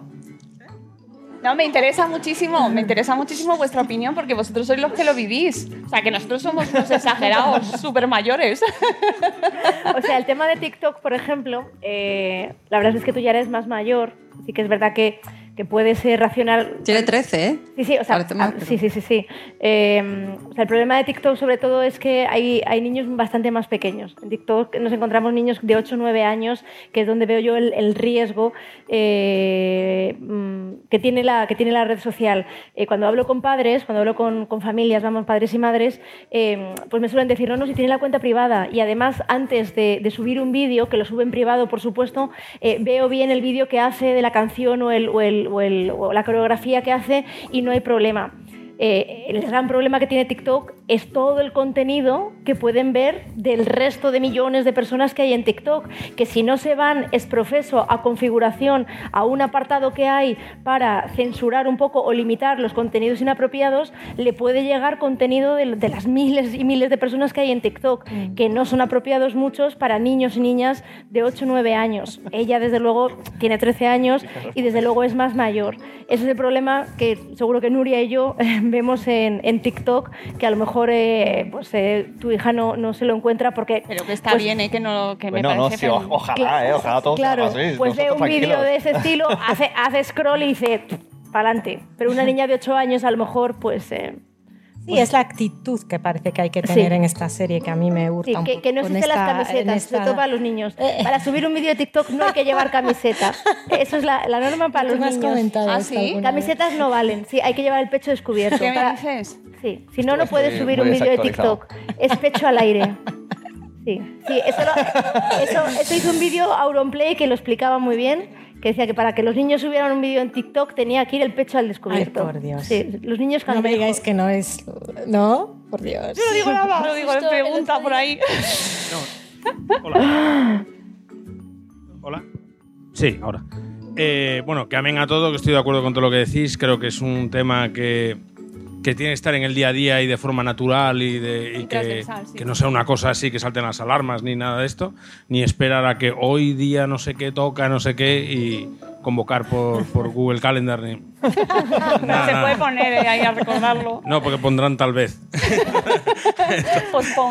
Y- pero bueno, simplemente también, o sea, lo que quiero decir un poco como un llamamiento al tema de la privacidad que estamos hablando también, que es un tema. Todo lo que pase por un canal digital queda fichado. Exactamente. Y algún día se utilizará, seguro. Y, la navegación mal. privada tampoco vale. Tampoco vale. La navegación privada lo único que te libra es de que el siguiente que utilice ese dispositivo no sabrá lo que has hecho tú. Pero el navegador Ajá. y todo lo que has hecho, estás fichado. Perfecto. Y, y nada, que oye, felicidades porque creo que es un tema que, que hay que tocar y que es un tema que, que hay que llevar como lo hay que llevar. O sea, que Muchas gracias. Felicidades. Eh, sí que quería recordar que no lo hemos tocado eh, antes de terminar, que mm, eh, hay un aspecto precisamente de las relaciones personales y las redes sociales que vamos viendo que se va perpetuando en la, en la juventud, que es el tema del control eh, de las parejas a través de, de los móviles y de las redes, ¿no? de cómo, que me parece muy importante que que demos ese mensaje a, a las chicas sobre todo y a los chicos también, porque al final una pareja son dos personas, chico, chico, chica, chica, bueno, como sea. no quiero yo ahí entrar. Pero da igual, el caso es que la relación personal no pasa por el control. Y eso sí que nos está llegando muchísimo por las redes sociales, muchísimo. El check, el no está, el controlar dónde está, es que no me ha leído el mensaje, no me está contestando. Eso, está, eso lo tenemos, está calando de tal manera en nuestras relaciones personales, en los jóvenes, eh, que, que- que creo que eso sí que tenemos que tenerlo muy en cuenta y, y tomarlo como señal de, de alerta, ¿no? Por- sí que sale, por ejemplo, en esta serie que comentaba antes de Euforia, sale, sale mucho, ¿no? Eh, no se controla en las relaciones eh, personales. No se, no se controla y eso que nuestros jóvenes lo tengan, que lo aprendan, lo, nos sentamos con ellos. Una persona no te quiere más porque te controle, ni tiene que leer tus mensajes. Yo aprovechando que no me oye mi hija, eh, lo veo muchísimo en su grupo de amigas, que me cuenta cosas y de novios que, que se saben la contraseña del móvil de sus novias. Bueno, impresionante, no os podéis imaginar. Y les, y les, y les, y les miran el móvil. No, no, es que, lo- es, que es así. Es que es así. Exnovios que les siguen pidiendo, les siguen reclamando fotografías íntimas a las exnovias. O sea, todo esto lo estamos viendo en generaciones de 17 y 18 años hoy día. Gravísimo. ¿Y Cosas que, nosotros pensamos que estaban superadas. Sí, sí. Y hace favor. 30 años, Ah. pues están volviendo a pasar. Exactamente, y a mí sí me gustaría ya cerrar con eso simplemente que, que, que a- muy alerta, que hablemos muchísimo con nuestros hijos eh, de, de mantener relaciones sanas, basadas en el respeto, el respeto a uno mismo, la privacidad, la vida privada, el valor de, de salirnos de la red y de mantener las mismas normas sociales que tenemos fuera de la red dentro también, ¿no? No sé si queréis cerrar ya con algún mensaje. No, que hay Por ahí había un- Pero muy rapidita, muy rapidita. Bueno, nada, simplemente en Instagram eh, yo tengo una cuenta, mi hija tiene otra, pero a la suya eh, le llegan siempre unos vídeos y unas fotos eh, de contenido pornográfico. ¿Qué me dices? Siempre. Ella dice que tiene un virus, yo creo que no. Y, Se y llama yo lo que hago Zuckerberg, el- es el virus. bloquear y denunciar, bloquear y denunciar, pero es que me paso así pues cada tres días. Hoy le Eh, llega- ¿Y vuelve? ¿El mismo? No, no, son ¿Otro? distintos, son distintas cuentas. Pero es A mí que... nunca me ha pasado eso. eh, mira, vamos a hacer un episodio de Gabinete de Curiosidades, Une y yo, todo sobre este tema. Hoy le llega a ella el vídeo pornográfico y mañana te llega a ti un contenido o a un británico sobre el Brexit. Eh, saben perfectamente quién es influenciable, qué tono de voz usar, qué tipo de imagen, qué tipo de contenido. Eh, no hay nada que hacer. Esa es la respuesta. Ostras, pues No para cerrar el programa nos queda regular, ¿no? Más- no, en el sentido de más que asegurarte de que cuando llega tiene las herramientas que tiene que tener, la seguridad que tiene que tener y sobre todo la confianza para hablarlo contigo. Eso es Bueno, además importante. está bien porque tu hija te lo cuenta. Sí, sí, lo que me extraña es que le pase a su cuenta. Ya. Me imagino que es porque la edad de sus seguidores es, son- Exacto. es por eso. ¿no? Exacto, entra, El algoritmo. entra- es el famoso Cambridge antes, Analytica, ¿no? que nos van a sabe echar, exactamente. Pero vaya, nos has dejado ya. bueno, que simplemente que no exageramos, que efectivamente pasa que muchas mujeres reciben muchos privados con contenido pornográfico y que pasa también se extrapola a los menores y que tienen que estar preparados para mm, hablarlo con nosotros y que nosotros pues ya lloramos juntos todos y vemos lo que que ah, eh, también quería decir que usemos que las redes sociales son maravillosas que nosotros estamos retransmitiendo por streaming todo es gracias a internet que si no fuera por internet no estaríamos aquí. Y que, y, y que tiene un lado muy positivo. Los jóvenes usan las redes también muy bien. También comparten hacen amistades eh, es- aprenden no tienen Ahí tienes a Greta Thunberg, ¿no? por Sin- ejemplo, sin redes bueno, aunque no- luego eso también nos trae ahí su controversia, pero es decir, tiene una- un campo infinito de posibilidades y es- tiene cosas maravillosas y eso es con lo que nos tenemos que aprovechar y potenciar. Es decir, no es todo Dios, qué mal. No, No, no, no, no. Y que luego, como padres, usemos también las redes para unirnos. Porque yo pues tengo, tengo grupos y ya nos vamos, de verdad, que me van a, me van a echar hasta eh, que, que aprovechéis también a padres eh, eh, que tengan hijos adolescentes y, y uséis la fuerza del, del- del- del bien, ¿no? Que os consultéis. que, oye, a vosotros os pasa también. Es que tengo un grupo de WhatsApp de madres blogueras con hijos adolescentes y lo usamos mucho y, y está para bien. Es decir, ¿a vosotros os pasa esto? ¿Qué pasa? ¿Qué hacemos con esto? ¿Estáis usando medios de control parental en casa? ¿Cómo lo hacéis? ¿Qué habláis? Usad las redes también los padres, sabed dónde están vuestros hijos, controlarlas y bloquead y denunciar ahí a casco porro. Muchas gracias por haber estado aquí con nosotros. De verdad, un placer teneros. Ahora después habláis con vuestros hijos en casa, van a tener la conversación. Y nosotros nos vemos en noviembre de nuevo aquí en el Espacio Madresfera. Muchas gracias a mis invitadas. Un aplauso Gracias. enorme gracias a vosotros. Gracias. Adiós. ¡Hasta mañana!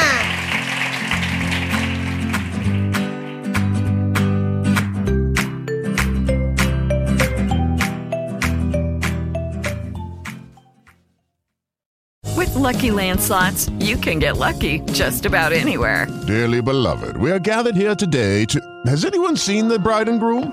Sorry, sorry, we're here. We were getting lucky in the limo and we lost track of time. No, Lucky Land Casino, with cash prizes that add up quicker than a guest registry. In that case, I pronounce you lucky.